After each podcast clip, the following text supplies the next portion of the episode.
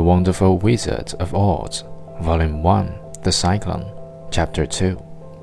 When Aunt Em came there to leave, she was a young, pretty wife. The sun and wind had changed her too. They had taken the sparkle from her eyes and left them a sober grey. They had taken the red from her cheeks and lips, and they were grey also.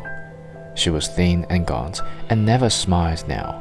When Dorothy, who was a orphan, first came to her, Aunt Em had been so startled by the child's laughter that she would scream and press her hands upon her heart whenever Dorothy's merry voice reached her ears.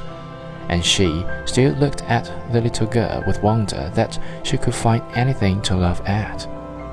Uncle Henry never laughed. He worked hard from morning till night and did not know what joy was. He was grey also, from his long beard to his rough boots, and he looked stern and solemn, and rarely spoke.